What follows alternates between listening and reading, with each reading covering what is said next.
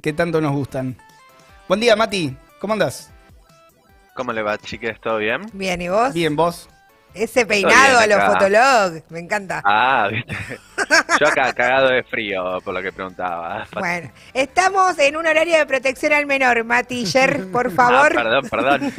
ATP. ATP. ATP. Che, em, vuelve, vuelve toda esta épica medio distópica de, de Black Mirror. ¿Qué pasa con el, con el proyecto Pegasus? ¿Qué nos puedes contar? Exacto. El día de hoy volvemos con toda la dinámica Black Mirror. Principalmente porque en la última columna las escapadas espaciales de nuestro amigo Jeff Bezos nos distrajeron un poco y no lo pudimos tomar. Pero tal vez hayan visto algo en los medios sobre un escandalete de espionaje internacional. Tras una filtración de documentos pertenecientes al grupo NSO, una compañía de espionaje israelí, se reveló que el software estrella de la compañía, Pegasus, fue utilizado por distintos gobiernos alrededor del mundo para espiar a disidentes políticos y periodistas.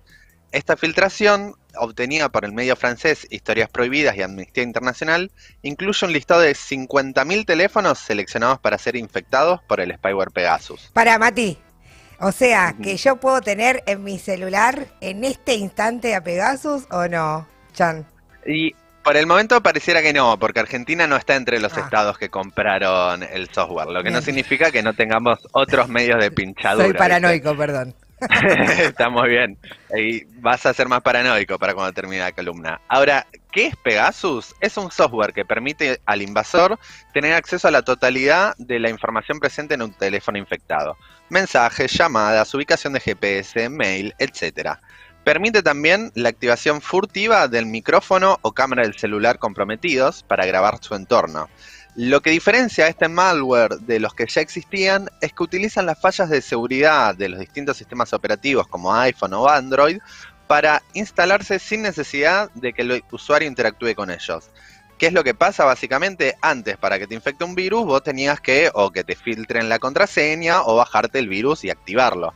Sin embargo, este nuevo software lo que permite es una filtración con cero clics, ya que simplemente enviando un mensaje que no aparece en el celular ya estaría infectado. Claro, Por eso o le sea, dicen en el, en el otro, en el otro método, digamos, de activar el virus, no es que vos lo activabas, digamos, conscientemente, sino por ahí te bajabas algo, le dabas clic a algo que no le tenías que dar clic. Te bastaba- Le dabas clic o usabas mucho torrent y esas foto. cosas y upa. Claro.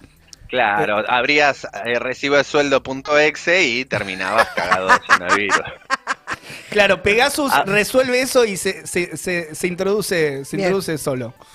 Exacto. Ahora, el Washington Post define al Pegasus como un software espía de calidad militar, vendido por el grupo Tranca. NSO con el supuesto objetivo de combatir el terrorismo. Sin embargo, los principales objetivos filtrados a los medios incluyen además de jefes de estados y personal diplomático, activistas políticos y periodistas. Este es el caso de México, donde no solo el presidente... Sí, eh, piensen esto. En México, el presidente actual López Obrador y todo su entorno fue incluido en el listado cuando eran oposición. Ahora, también fueron incluidos y fueron objetivos del espionaje estatal los familiares de los 43 Mm. estudiantes de magisterios desaparecidos por el ejército mexicano, eh, que mientras los familiares luchaban por el esclarecimiento del crimen, fueron espiados por el Estado. Tanto en India como en Hungría, los principales líderes de la oposición estaban incluidos también, y en la lista hay activistas y periodistas de las monarquías aliadas a Estados Unidos en Medio Oriente, Emiratos Árabes Unidos y Arabia Saudita, que eh, por si no recuerdan, Arabia Saudita llegó a los titulares internacionales el año pasado, luego de que un periodista opositor fuera descuartizado en uno de sus consulados. Tranqui esto, Miedo. pesadito. Miedo. Sí. Para sumarle al miedo, vamos a, citar a Snowden, que si no recuerdan es un contratista de la CIA norteamericana que filtró, que se tuvo que refugiar en Rusia tras revelar una red de espionaje mundial de los Estados Unidos, la NSA. Snowden dijo, la compañía israelí detrás de esto, el grupo NSO, debería enfrentar cargos criminales por las muertes y detenciones de aquellos que fueron espiados por el producto que venden el cual carece de cualquier uso legítimo.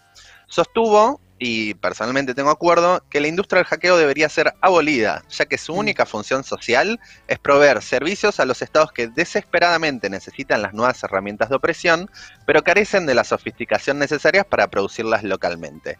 Y argentinizando otra cita que dijo, si no hacemos nada para evitar el crecimiento de esta industria, 50.000 teléfonos tranquilamente pueden ser 50 millones. Se habla de qué sucedería si Amazon empezara a comprar este Claro, tipo de productos, claro. por ejemplo. Ahora, si por lo que preguntabas vos, si vos podías ser espiado o no, Tom, si vamos a nuestros pagos, Sí. si bien Argentina no se encuentra entre los usuarios de Pegasus, sería ingenuo olvidar que nuestras fuerzas represivas se vienen especializando en la represión interna hace más de un siglo. Si bien es dudoso que la CIDE, la AFI, ten- o como mierda, como corno se llame ahora, eh, tengan capacidad para producir este tipo de software, yo me imagino a nuestros agentes del recontraespionaje con una onda elegant haciendo programas con la Conectar Igualdad. Eh, a nuestros amiguitos les sobran lazos con la CIA y el Mossad. Claro. Yo me imagino que algún que otro chiche les deben dejar probar a la monería tercermundista cuando van a cobrar los cheques. No, y además hay que mencionar ahí, o sea, proyectos que ya Proyecto están. X, ¿te acordás? Claro, Proyecto X, eh, proyectos de espionaje sobre la, sobre fuerzas políticas también. eh. Bueno, con donde incluso tenían Con gente Santiago Maldonado. con Santiago Maldonado, Exacto. con gente El en de el, Tinelli, el bailarín de Tinelli. con gente en el terreno, el, el bailarín, el, servi- el servicio bailarín de Tinelli, eh, que, que andaba reivindicando ahí públicamente que, que era poli, Impunemente. policía. No, de Tranqui, estuve- Y se tiraba unos pasos mientras. Estuve espiando. Bueno, No, pero sí, como decía Lu, eh, el caso que más resuena, por ejemplo, con el de México, es el de la familia de Santiago Maldonado, que el Estado Era- argentino se dedicó a espiarlos mientras están luchando por la aparición con vida de Santiago. Ahí va. Eh, Mati, antes de despedirte, eh, du- duchazo, duchazo. Para vos eh, es a la mañana, es a la tarde, es a la noche. No ¿Cuándo hay va? duchazo también, puede ser. ¿Cuándo va? No, no, no, yo soy una persona muy pulcra, eh, pero oscilo entre el duchazo a la noche y a la mañana. Depende Bien. de qué tan sucia está para no ensuciar la cama. Ahora, sí tenía un comentario, porque A vos ver. nombraste a Ashton Kutcher como Sí. uno de los que no se bañan. A ver. Así es. Hay que, me parece muy positivo que, que elija romper con los prejuicios, porque no sé si vieron que hace un mes hizo un video eh, despotricando contra Cuba, entonces No. rompe contra el prejuicio del zurdo sucio. Ahora tenemos un cerdo Un capitalista. Un, de- un derechista muriendo. Me gusta, me gusta la. Claro, que se revuelca en su mugre y está muy bien. Miralo vos. Ahí Muy está, buena no ahí carpetazo para escuchar bien. Toda la data, Mati, ayer. Mati, nos vemos la próxima. Un besote, chicas. Un abrazo, Chao. un abrazo.